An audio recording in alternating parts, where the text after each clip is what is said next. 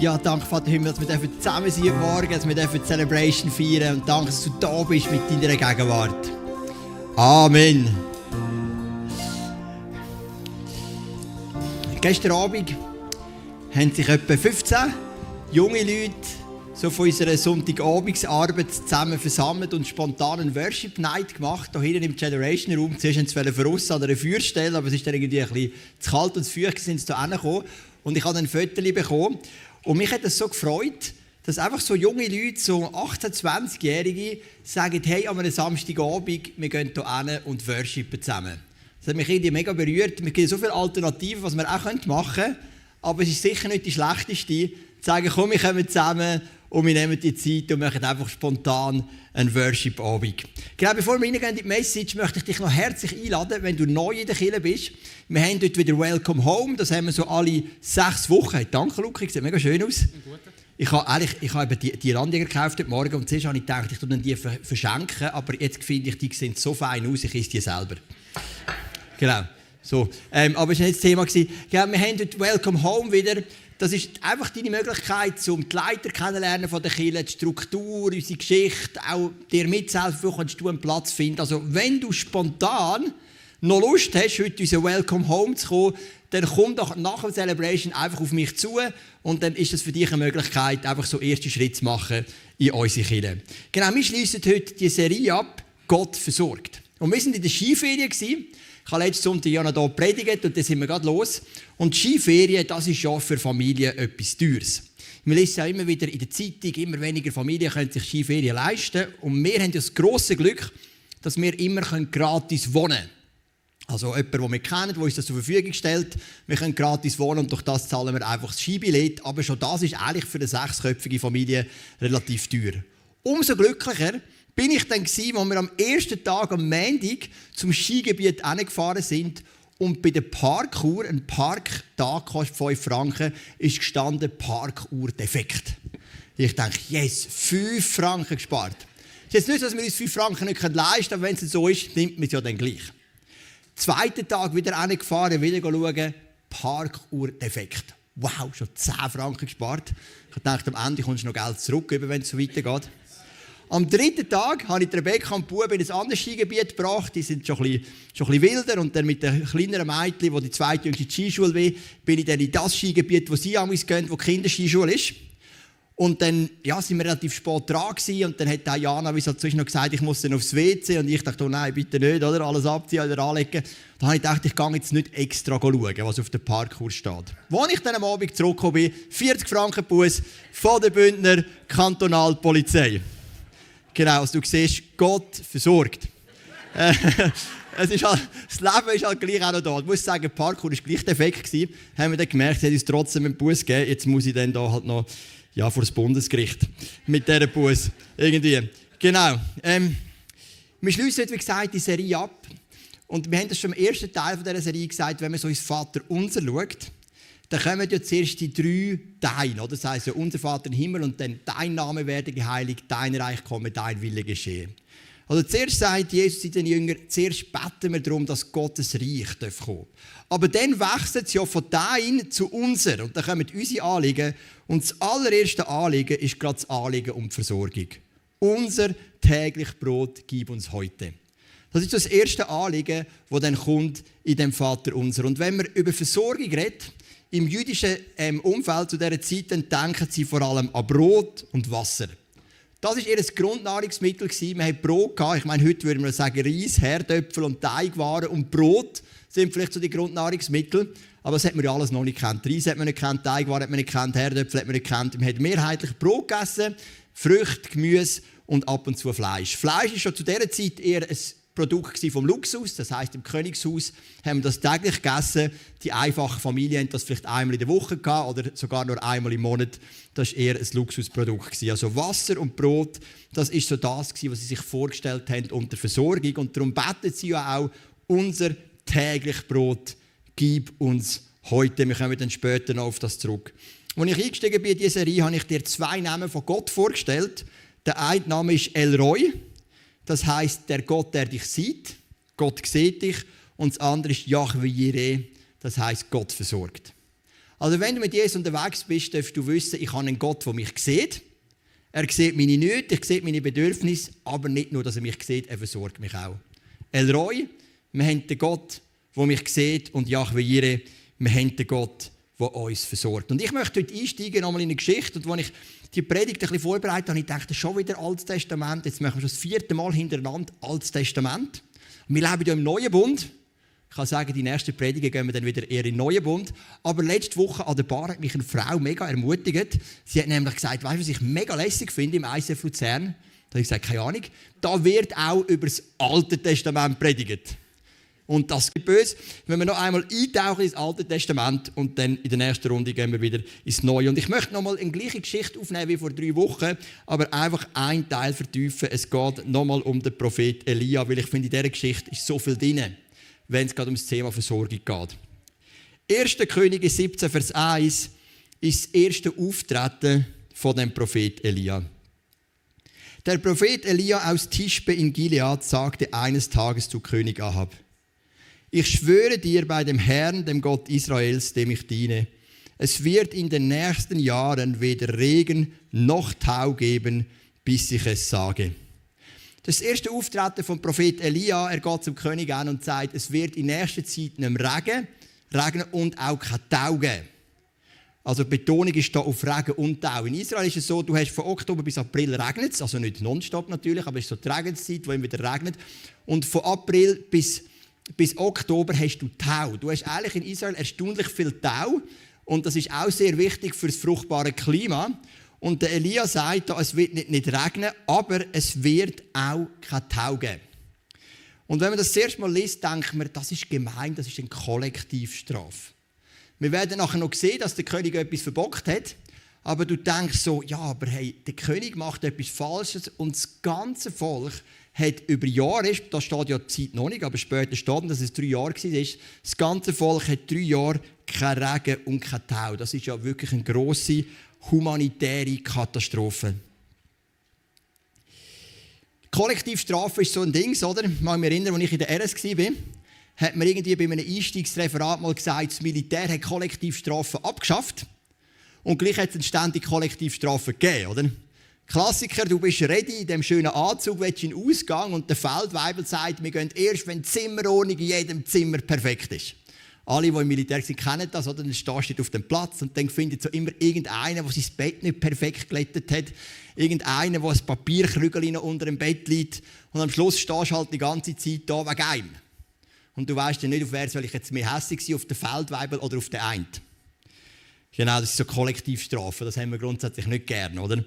Und gleich macht das Gott. Er sagt, es wird für ein ganzes Volk nicht regnen und kein Tau. Das ist eine richtige Katastrophe. Eins von den, oder beide Grundnahrungsmittel, Getreide, Weizen und Wasser, sind brutal in Mitleidenschaft gezogen worden. Wenn wir dann aber ein bisschen tiefer reingehen, dann merken wir, dass genau diese Konsequenz, diese Strafe Sinn macht. Es heißt ein bisschen vorher über den König Ahab, der zu dieser Zeit regiert hat, nicht genug, dass er wie Jerobeam, dem Sohn von Nebat, am Götzendienst festhielt. Er ging noch weiter und heiratete Isabel, die Tochter König Edbals von Sidon. Er verehrte ihren Götzen Baal und betete ihn an. Der Ahab war ein König, der mehrere Sachen gemacht hat, was Gott missfallen hat. Er hat eine Frau von einem fremden Volk. Die Frau hat ihre Götze mitgebracht und ganz stark auch einen Götz namens Baal. Der Baal war der Gott der Fruchtbarkeit. Man hat ihn auch den Wettergott genannt. Und der Baal hat man angebetet, weil wir geglaubt haben, der Baal kann Regen schicken. Eine der Hauptkompetenzen vom Gott Baal war, der Baal, wenn wir zu ihm betet, dann wird es regnen. Und das Volk hat immer mehr am Beispiel von Ahab und der Isabel gefolgt und immer mehr haben an den Baal glauben. Und wo der Elia kommt und sagt, es wird über Jahre nicht regnen, macht er natürlich mehr als einfach, ihr habt jetzt ein Problem mit der Versorgung, sondern er sagt, jetzt werden wir mal sehen, welcher Gott das mächtiger ist.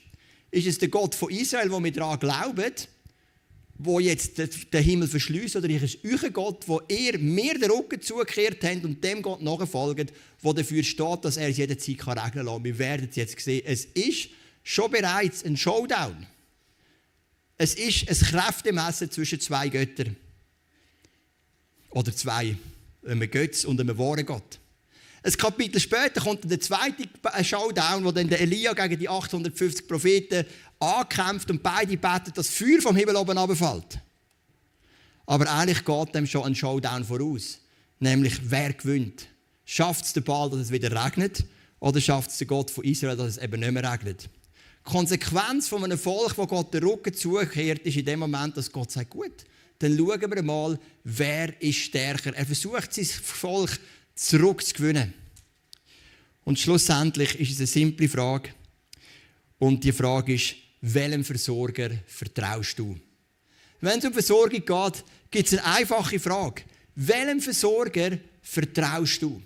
Ist es der Gott von Israel oder ist es der Baal? Der David Sonderegger, er ist bei uns macht so unser Finanzseminar, ist jetzt gerade eine Kidsgruppe am Leiten. Er hat bei den Leitern, wir haben so einen Leitertag gehabt, er so ein kurzes Teaching gemacht über Finanzen und Spenden und den zehnten Teil, wo man ins Reich Gottes gibt. Und er hat dann so ein Dreieck aufgezeichnet irgendwie und hat gesagt, eben, wo, wo geht unser Geld? Einen gewissen Teil geben wir aus, einen anderen Teil sparen wir und einen dritten Teil spenden wir. Und er hat gesagt, weißt du was? Jeder in dieser Kirche gibt seinen Zehnte. Und mir so denkt, ja schön wär's. Und er hat gesagt, die Frage ist nur, an welchen Gott. Jeder gibt seinen Zehnte. Die Frage ist nur, an welchen Gott. Und ich glaube, er hat recht. Die Frage ist, welchem Versorger vertraust du? Versorger vertraust du? Welchem Versorger vertrauen wir? Jesus hat mal gesagt, trachtet zuerst nach dem Reich von Gott und nach seiner Gerechtigkeit, so wird das alles zufallen. Thomas, ich habe ein bisschen übersprungen. Ähm, also wir sind gerade bei Matthäus 6, Vers 33.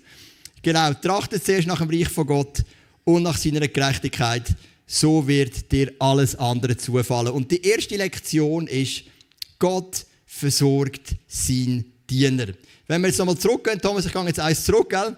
Ähm, dort heißt im 1. Könige 17, 2 bis 4, danach befahl der Herr zum Elia, du musst fort von hier, geh nach Osten, überquere den Jordan und versteck dich am Bach Krit. Ich habe den Raben befohlen, dich dort mit Nahrung zu versorgen und trinken kannst du aus dem Bach. Also Elia bringt eine schlechte Nachricht, aber Gott hat einen Plan. Und das ist unsere erste Lektion. Gott versorgt seinen Diener. Gott versorgt seinen Diener. Versorgung ist nicht ein Zugang, der für jeden gilt von Gott, sondern es gilt seinem Diener. Darum heißt es in Matthäus 6, Vers 33, trachtet zuerst nach dem Reich von Gott und nach seiner Gerechtigkeit und alles andere wird euch zufallen. Und Elia, und ich habe das Bild mitgenommen, der Elia geht dann an den Bach Krit und er kann dort Wasser trinken. Haben wir das Bild oder nicht? Und ähm, er wird dort versorgt von der Rabe. Genau, haben wir nicht. Okay. Da haben wir es. Sehr gut, genau. Man sieht es auch nicht mega scharf. Der Elia und die Rabe. Also Gott schickt den Elia an den Bach Krit. Erste Lektion. Gott versorgt seinen Diener. Und dann heißt Elia gehorchte dem Herrn und versteckte sich am Bach Krit, der von Osten her in den Jordan fließt. Morgens und abends brachten die Raben ihm Brot und Fleisch und seinen Durst stillte er am Bach. Als Elia eine schlechte Botschaft überbracht, er hat gesagt, es wird nicht Regen, der Ahab ist wütig geworden, aber Gott hat den, Ahab, äh, den Elia versorgt.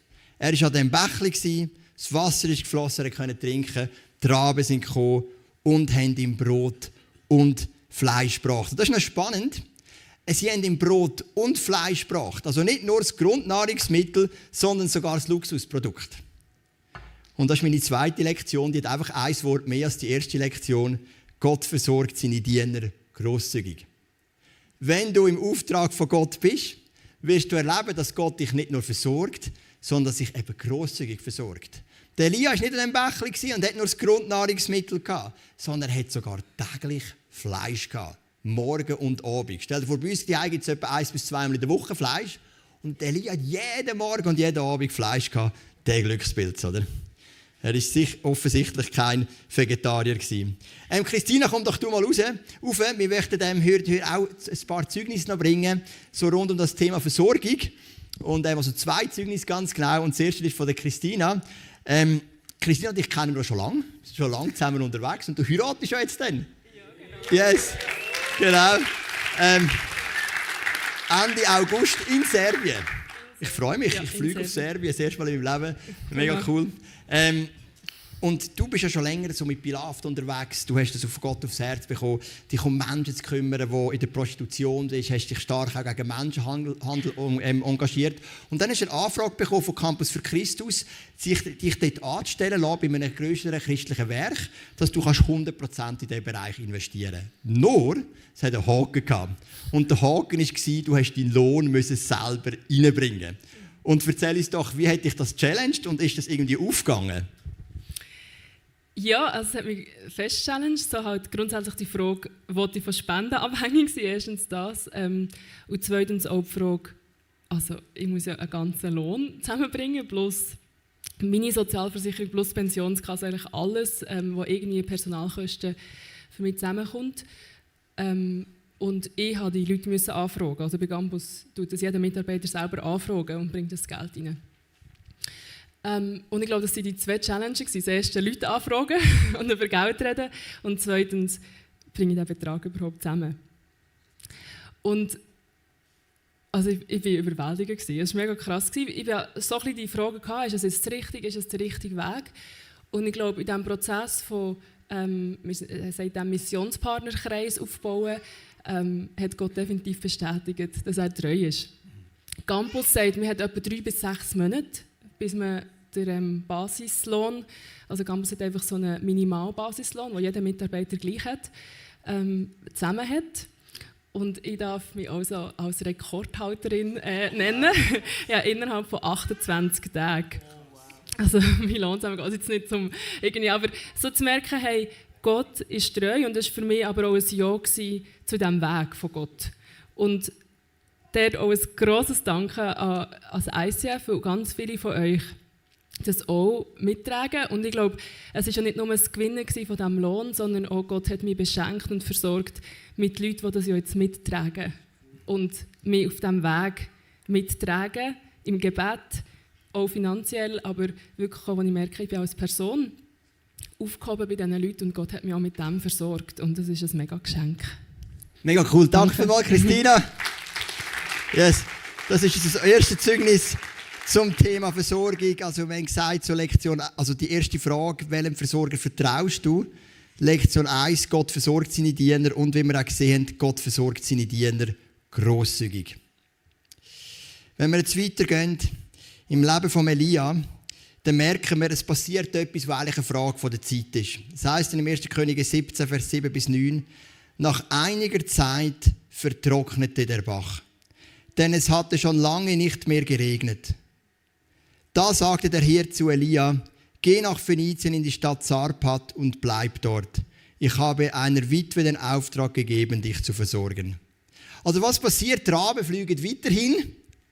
Brot und Fleisch gibt es jeden Tag. Raben sind ja ganz fähige Tiere, um überall Nahrung zu finden. Ich habe das auch nachgegoogelt. Also es sind wirklich die richtigen Tiere, wo Gott hier eingesetzt hat.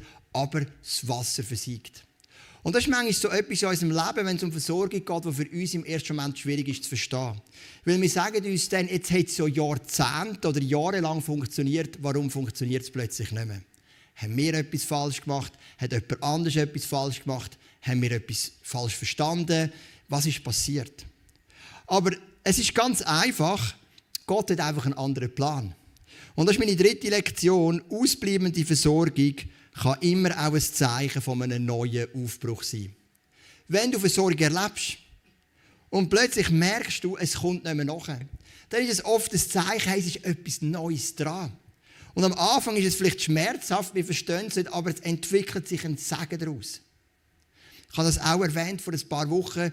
Wie wir im ISF Zug zu einer Location gekommen sind. Wir sind jahrelang in dem Parkhotel dann gewesen, wo eben der Chef reingekommen ist und einen halben Preis gemacht hat. Kannst du den Podcast hören, die Geschichte. Und wir sind acht Jahre in dem Parkhotel gewesen. Es war so perfekt gewesen, mitten in der Stadt, alles, was wir gebraucht haben. Und plötzlich kommt der Chef und sagt, in drei Monaten tun wir das Kongresscenter zu und dann müssen wir etwas Neues suchen. Und wir so, wow, wir sind mega verschrocken, Zug, so eine Stadt, die sowieso so boomt, so wirtschaftsstark ist, wo mega schwierig ist, etwas zu finden. Und es ist so ein Moment, wo du denkst, jetzt sind wir doch immer da gewesen, es ist doch so gemütlich und bequem gewesen. Ausbleibende Versorgung ist oft das Zeichen von einem neuen Aufbruch. Und das ist dann auch passiert. Wir können dann nochmal eine Zwischenlösung finden und nachher unsere eigene Location gebaut, eine wunderschöne Location. Wir haben wirklich gemerkt, hey, Gott versorgt. Und wenn die Versorgung ausbleibt, dann überleg dir, was ist das neue Ziel, das Gott hat für mein Leben. Wenn wir zurückgehen ins ICF, dann merken wir ja im ICF Luzern, Gott hat uns versorgt mit so vielen guten, wunderbaren Menschen. Wir haben so viele begabte Leiter, wir haben so viele begabte Mitarbeiter, wir haben so viele begabte Leute. Das ist ja ein Wunder. Und immer wieder, wenn uns etwas gefällt, haben wir gebetet und Gott hat uns Leute gegeben. Manchmal ist es schnell gegangen, manchmal bisschen länger. Das Barteam ist so eine Geschichte, das ist bisschen länger gegangen. Die Manuela, die sie noch angestellt ist, hätte das Barteam leiten, interimistisch, einfach als Teil ihrer Anstellung. Natürlich super gemacht, wie alles, was sie macht, aber es war nicht so, dass sie gesagt hat, das ist meine absolute Lieblingsarbeit. Und als man dann den Wolfgang als Nachfolger angestellt hat, haben wir auch gesagt, du, es gibt dann da noch etwas, das übernimmst du gerade mit. Der Wolf sagt, ja, okay, gehört halt dazu, oder? Er hat das auch gut gemacht, sehr gut sogar, aber jetzt auch nicht seine Leidenschaft. Und wir haben weitergebetet. Und heute Morgen ist der Moment, wo ich euch unsere neuen Barleiter vorstellen Karin und Paddy, kommt doch mal vor. Mega.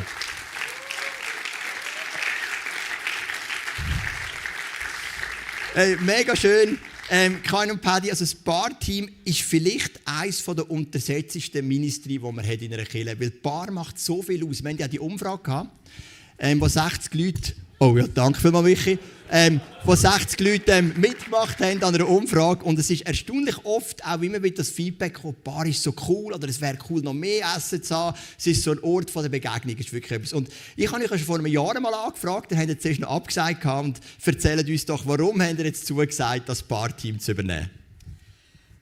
Ja, äh, also, äh, äh, zu deiner Frage, eben, wieso dass wir jetzt das wir haben vor, vor einem Jahr haben wir, sind wir eben schon an dem Punkt gewesen, und dann ist die familiäre Situation ist. Da einfach noch ein bisschen mit Jana einfach noch ein bisschen angespannt gewesen und sonst und so. Und dann die Befreiung jetzt, dass sie auch jetzt läuft und einfach jetzt auch besser geht, haben wir Anfangsjahr haben wir irgendwie das Gefühl gehabt, du, wir können etwas wie jetzt hier übernehmen oder äh, wir wollen hier irgendwo, sage ich jetzt, hier dienen, so drin. Mega cool. Und und es freut uns natürlich mehr. Genau, ich bin dann eben bei euch gewesen, da haben jetzt mal abgesagt, das habe ich natürlich auch voll verstanden und dann ist später die Zusage gekommen, wir sind so begeistert. Und Karin, erzähl uns doch mal, was ist so dein Herz für das Barteam? Also ich habe heute meinen ersten Bar-Einsatz und gerade als Chefin, bitte um Gnade. ähm, ja, und ich habe auf dieser Bühne schon viel gesagt und ich übergebe das Wort an meinen Mann. Genau, hast du noch etwas zu ergänzen, Paddy? Jetzt muss ich deine Frage noch einmal stellen. Genau, was ist so dein Herz für das Party? Auf was freust du dich? Sehr gut, ich bin... Ja, mein Herz, eben, ich bin vor zwei Jahren ins Barteam gekommen und äh, mich hat es extrem äh, gefreut, auch in das Barteam zu kommen, dort zumal schon. Und in dieser ganzen Zeit auch hat es mich immer mehr auch da brennend und auch mit so einem guten Team eigentlich da dürfen den Weg zu gehen und ja, ich finde es so super, äh, eigentlich da, dass wir jetzt das Ganze so ich auch weiter den Weg ich da gehen und ja, ich bin ein bisschen Genau, super. Hey, ich würde euch mega gerne noch sagen, ihr habt ja dann gesagt, also wir haben dort ja Essen nach der Kille, ähm, wo man kann an der Bar und es gibt ja Wiener im Teig. Natürlich mit Salat. Und ich habe dann das ähm, meinen Kindern gesagt, gestern, es gibt einen Wiener im Teig morgen. Es gibt auch eine Veggie-Variante. Und es gibt auch Veggie. Das ist das Spinatstrudel. Spinatstrudel, das habe ich dann den Kindern nicht gesagt. Ähm, Und Diana, unsere Tochter, ist wirklich auf dem Stuhl gestanden und hat so gesagt, Wienerli im Teig, Wienerli im Teig, Wienerli im Teig. Ist vorher so, ah ja, da sitzen, das macht man nicht beim Essen, oder? Aber die Freude war für ihr riesig. Sie freut sich schon riesig auf das erste Essen, das ihr vorbereitet habt, die Wienerli im Teig. Hey, ich würde euch mega gerne einfach noch offiziell einsetzen, euch sagen, komm, steht doch miteinander auf und wir beten für, die, für, für Karin, für den Paddy und für die ganze Familie, für den Elias, für die Livia, für Diana, dass Gott dich wirklich segnet in dem Amt, in dem Dienst von dir übernommen haben. Vater Himmel, ich danke dir für Karin, für den Paddy, ich danke dir für die Familie. Und ich danke dir, dass sie da reinstehen in das Barministry, was so wichtig ist, einfach zum Leute zusammenzubringen. Wie viele Leute sind neu in unsere Kirche und haben sich beim Essen kennengelernt, nach dem Gottesdienst? Haben sich kennengelernt an der Bar oder haben vielleicht niemand kennt und die Leute an der Bar haben mit ihnen geredet und, und haben einfach so eine Beziehung aufbauen. Und ich bitte dich, dass du sie segnest ich bitte dich, dass du sie inspirierst. Ich bitte dich, dass du sie versorgst mit Ideen und mit den richtigen Mitarbeitern und dass sie als ganze Familie so richtig aufblühen dürfen. Danke vielmals, dass du sie uns geschenkt hast, dass sie sich entschieden haben, hier reinzustehen und dass es für sie einfach eine super Erfahrung sein wo sie einfach auch merken wie sie Reich Gottes prägen können, gerade auch von dem Barteam aus. Amen. Hey, danke euch vielmals.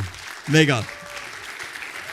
Noch kleine kleiner Werbespoiler, falls jemand auch in ein cooles Team kommen und, in, und Leute kennenlernen. Wir vom Bar-Team nehmen gerne so nette Leute auf. Mega, hey, super. Geht doch auf Karin oder den Paddy zu. Kannst du das Mikrofon wieder hier rein tun? Die Frage ist immer, welchem Versorger vertraust du? Oder? Und wenn so gesagt, drei Lektionen. Lektion 1, Gott versorgt seine Diener. Lektion 2, Gott versorgt seine Diener großzügig. Lektion 3, ausbleibende Versorgung kann ein Zeichen von einem neuen Aufbruch sein. Und der Elia wird dann eben weggeschickt von dem vertrockneten Bach Krit nach Phönizien zu der Witwe. Und ich mache die Geschichte jetzt nur ganz kurz. Auf jeden Fall trifft er dann die Frau und die Frau sagt, hey, ich habe nichts mehr. Der Elia betet, sie machen mir etwas zu essen. Und die Frau sagt, ich kann gar nichts mehr. Ich habe noch einen Tropfen Öl und ein bisschen Mehl. Wir werden noch eine Mahlzeit vorbereiten und dann werden wir sterben. Wir werden verhungern, also mega traurig. Und dann sagt Elia zu der Frau, 1. Könige 17, Vers 14, denn der Herr, der Gott Israels, verspricht dir, das Mehl in deinem Topf soll nicht ausgehen und das Öl in deinem Krug nicht weniger werden, bis ich, der Herr, es wieder regnen lasse. Und das ist meine vierte Lektion. Der Funke von deiner Versorgung springt auf andere über. Der Elia hat eine Erfahrung gemacht für Versorgung. Er trifft die Frau und er hat einen grossen Glauben und er sagt, der das Mehl in deinem Topf wird nicht ausgehen und das Öl wird nicht weniger werden. Und genau das hat die Frau nachher erlebt. Ich habe so viel Wunder erlebt zum Thema Versorgung. Ich könnte Bücher schreiben über die 18 Jahre Kirchenbau. Es gibt keinen Bereich in meinem Leben, wo ich Gottes Eingreifen so stark erlebt habe, wie im Bereich Versorgung. Und ich mag mich erinnern, ich hatte ein Meeting mit zwei Leiterinnen vor einiger Zeit im ICF Luzern und die sind so besorgt zu mir gekommen und haben gesagt, Joel, wir haben zu wenig Mitarbeiter da und dort. Und ich war so relaxed. Ich bin auch gut drauf, das gibt es mir manchmal auch irgendwie. Und dann bin ich so relaxed und gesagt, hey Gott, schau, Gott versorgt, wir machen eine Liste, was wir brauchen, dann beten wir zusammen und werden sehen, wie Gott die Leute schickt. Dann sind sie und dann hat mir eine von diesen Frauen geschrieben, hey Joel, du bist für mich in dem Moment wie ein Vater gewesen. Weil du hast etwas ausgestrahlt, was ich braucht habe. Einfach ein tiefes Vertrauen, dass Gott euch versorgt. Und ähm, ein Buch, das mich prägt hat, das ist ein Mann oder ein Mann, der mich prägt hat, ist der Mann namens George Müller. Ich habe das Buch mitgebracht, das ist das letzte Buch, das ich gelesen habe. Die alte Schrift, das ist vielleicht etwa drei, vier Jahre her, dass ich das von meinem Vater ausgelehnt habe und gelesen habe, wirklich noch so in dieser alten Schrift. Und der George Müller ist Anfangs 19. Jahrhundert in Deutschland auf die Welt gekommen, ähm, christlich fromm aufgewachsen, hat dann einen Auszeit vom Glauben, ein bisschen auf Abwägen gekommen, sagen wir mal so, das Leben ein bisschen genossen auf seine Art und hat dann durch eine Bibelgruppe eine lebendige Erfahrung wieder gemacht mit Gott und hat sich wieder entschieden für ein klares Leben mit Gott. Und dann ist er auf England gekommen und hat sich dort nach der Cholera ähm, wo dort war, hat er sich um die Waisenkinder gekümmert. Also ich glaube, im Jahr 1833 war eine riesige Cholera in, in, in London und in England und es sind ganz, ganz viele Kinder sind als Waisen zurückgeblieben. Und er hat dann auch mehrere Waisenhäuser bauen in Bristol und hat schlussendlich über 1000 Kinder in seinen Waisenhäusern. Und der George Müller hat zwei Prinzipien gehabt. Das ist so inspirierend. Ich habe da auch ähm, die moderne Fassung, wenn es sich interessiert, in neuer Schrift. Ähm, und der George Müller, er schreibt, oder er hat so zwei Prinzipien. Das eine war, alle Weishäuser, die ich kaufe, oder alles, was ich mache für das Reich von Gott, das wette ich komplett abzahlt können haben, bevor ich es irgendwie nehme. Also nicht, dass ich auf Kredit etwas kaufe mit einer Bank oder mir ein Spender sagt, ich gebe dann das Geld, wenn es so weit ist. Sondern gesagt, wenn immer ich ein neues Weißhaus kaufe, bringe ich das Geld komplett mit. Das hat er sein Leben lang durchgezogen. Das Zweite war, ich nehme keinen Lohn, ich glaube, Gott versorgt mich. Und auch das hat er durchgezogen. Das Dritte, hat sogar das dritte Prinzip gesagt, ich frage nie um Geld. Er hat gesagt, Gott wird mich versorgen, ich mache es alles im Gebet aus. Und er war der Mann, der eine ganze, wo ganze Generationen von Erweckungspredigern prägt, wie zum Beispiel auch Spurgeon, der ihn auch predigen lassen hat, in London, die von seinem Glauben gelernt haben. Er hat so einen unerschütterlichen Glauben gehabt, dass Gott versorgt. Er hat Wunder über Wunder erlebt. Sein ganzes Buch ist ein Zeugnis von Wunder, natürlich auch von Kämpfen, von all diesen Kämpfen, die man hat in der Versorgung, von Zweifel, von Zerbruch aber immer wieder gesehen, Gott hat ihn versorgt zur rechten Zeit. Er hat so viel bewegen am Ende von seinem Leben hat er sein Werk übergeben, ist als Prediger umgereist, sein internationaler Predigtdienst mit 77 angefangen. Davor im 19. Jahrhundert ist er noch bis auf Indien gereist mit 77 und hat der Welt erzählt, wie Gott ihn versorgt hat. Gott schaut und Gott versorgt. Und das ist so meine vierte Lektion. Der Funke von deiner Versorgung springt auf andere über. Ich hoffe, wir endlich mit dieser Serie packen in so einen Lifestyle hineinzukommen, vom Wissen, Gott versorgt. Gott schaut zu dir, Gott sieht dich, Gott versorgt dich. Es gibt eine Voraussetzung. Er versorgt seine Diener, er versorgt die, die sein Leben nach seinem Willen ausrichten. Das ist schon nicht der Punkt, dass du einfach irgendetwas entscheidest, wo du gerade Lust hast. ich habe die Geschichte auch schon ein paar Mal erzählt, die ich so strange gefunden habe von einer Person, die vor längerer Zeit mal ins ISF gekommen ist. Und dann haben sie einen Fernseher gekauft, den sie sich überhaupt nicht hätte können leisten Und wo die Rechnung kostet, dass sie am Boden gelegt ist, draufgekumpelt und hat gesagt, Gott versorgt. Also so funktioniert Versorgung nicht, aber nicht in der Welt, wo ich daran glaube. Das ist strange. Es geht um Menschen, die Gott nachfolgen, die ihm dienen und Gott wird dich versorgen. Finanziell, mit den richtigen Leuten, mit dem, was du brauchst. Gott ist ein Gott der Versorgung. Er ist der Gott, der dich sieht. Er ist El Roy und er ist Yahweh Jireh. Er versorgt dich mit dem, was du brauchst. Wenn wir durch die Bibel durchgehen, ob es jetzt in der Wüstenzeit war, immer wieder, Gott hat Wasser gebracht zur rechten Zeit, Gott hat das Brot gebraucht zur rechten Zeit und nicht selten hat er sogar Fleisch gebracht, als ein Zeichen, von, dass er ein Gott ist, der eben nicht nur knapp versorgt, sondern mit Überfluss versorgt. Ich möchte noch enden mit einem Bibelvers von Jesus, wo Jesus seinen Jüngeren lernt. Jesus erwiderte, ich sage euch, jeder, der um meinetwillen und um des Evangeliums willen Haus, Brüder, Schwester, Mutter, Vater, Kinder oder Äcker zurücklässt, bekommt alles hundertfach wieder. Jetzt in dieser Zeit Häuser, Brüder, Schwestern, Mütter, Kinder und Äcker, wenn auch unter Verfolgungen und in der kommenden Welt das ewige Leben. Jesus serviert, ich sage euch, jeder, der um meinetwillen und um das Evangeliums willen Haus, Bruder, Schwestern, Mutter, Väter, Kinder oder Äcker zurücklässt, bekommt alles hundertfach wieder. Jetzt in dieser Zeit Häuser, Brüder, Schwestern, Mütter, Kinder und Äcker, wenn auch unter Verfolgungen und in der kommenden Welt das ewige Leben. Glaube kostet einen Preis, ja, aber Gott versorgt und er versorgt großzügig und das macht es so spannend, mit Gott unterwegs zu sein.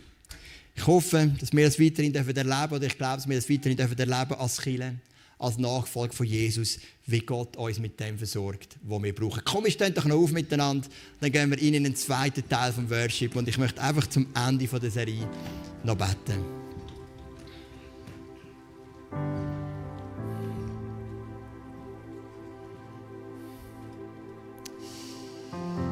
Du bist Elroy, du bist der Gott, der uns sieht. Vater, du siehst jede Person hier rein. Du weißt, wo wir Versorgung brauchen. Du weißt, was eher eine finanzielle Versorgung ist, was eher Versorgung ist von einem Umstand, was ändern muss, von einem Job, die wir irgendwie brauchen oder von einer Person, die wir brauchen in unserem Leben. Du siehst uns. Aber du siehst uns nicht nur, sondern du versorgst uns auch. Du bist El Roy und du bist Yahweh Jireh. Du bist der Gott, der uns sieht und du bist der Gott, der uns versorgt. Und Vater, ich danke dir auch für all die Wunder, die wir erlebt haben, auch gerade jetzt für Karin und Paddy, die in das Barteam stehen. Ich danke dir, dass wir immer wieder gesehen haben, wie du uns versorgst und dass es unseren Glauben genährt hat. Und ich bitte dich, dass wir wirklich mutige Diener sein von dir.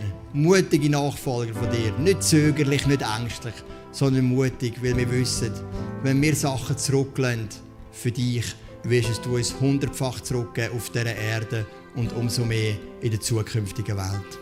Ich danke dir für die inspirierenden Beispiele, die du uns gegeben hast. Du bist der, der Elia versorgt hat mit Brot und Fleisch und Wasser.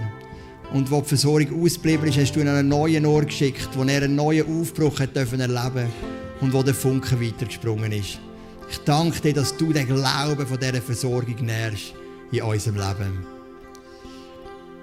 Und ich bitte dich, dass du uns hilfst, Versorgung am richtigen Ort zu suchen. Du hast das Volk Israel vor die Wahl gestellt, wenn dir dem Baal nachfolgen und glauben, dass er den Regen schickt, oder wenn dir Gott nachfolgen und glauben, dass er verantwortlich ist für die Versorgung in unserem Leben. Ich bitte dich, dass du oft auch die falschen Versorgungsquellen versickern lässt, dass wir sie erkennen dürfen und dass wir merken, es gibt ein lebendiges Wasser es gibt einen Ort, wo wir lebendiges Brot haben dürfen. Du hast gesagt im Neuen Testament, ich bin das Wasser, das lebendige Wasser und ich bin das Brot vom Leben. Versorgung ist bei dir. Und das möchten wir glauben von ganzem Herzen. Und darum macht es so viel Freude und darum macht es so viel ja, darum bin ich auch so begeistert, dir nachzufolgen, weil ich immer erlebt habe, wenn wir den Schritt im Glauben machen, dann bist du der Gott, der versorgt. Auch Christina hat es erlebt, wir haben es erlebt mit Karin und Paddy. Und ganz viele Leute haben es erlebt. Und wir möchten die Leute mitnehmen in den Glauben hinein. Du bist El Roy und du bist Yahweh Jireh. Amen.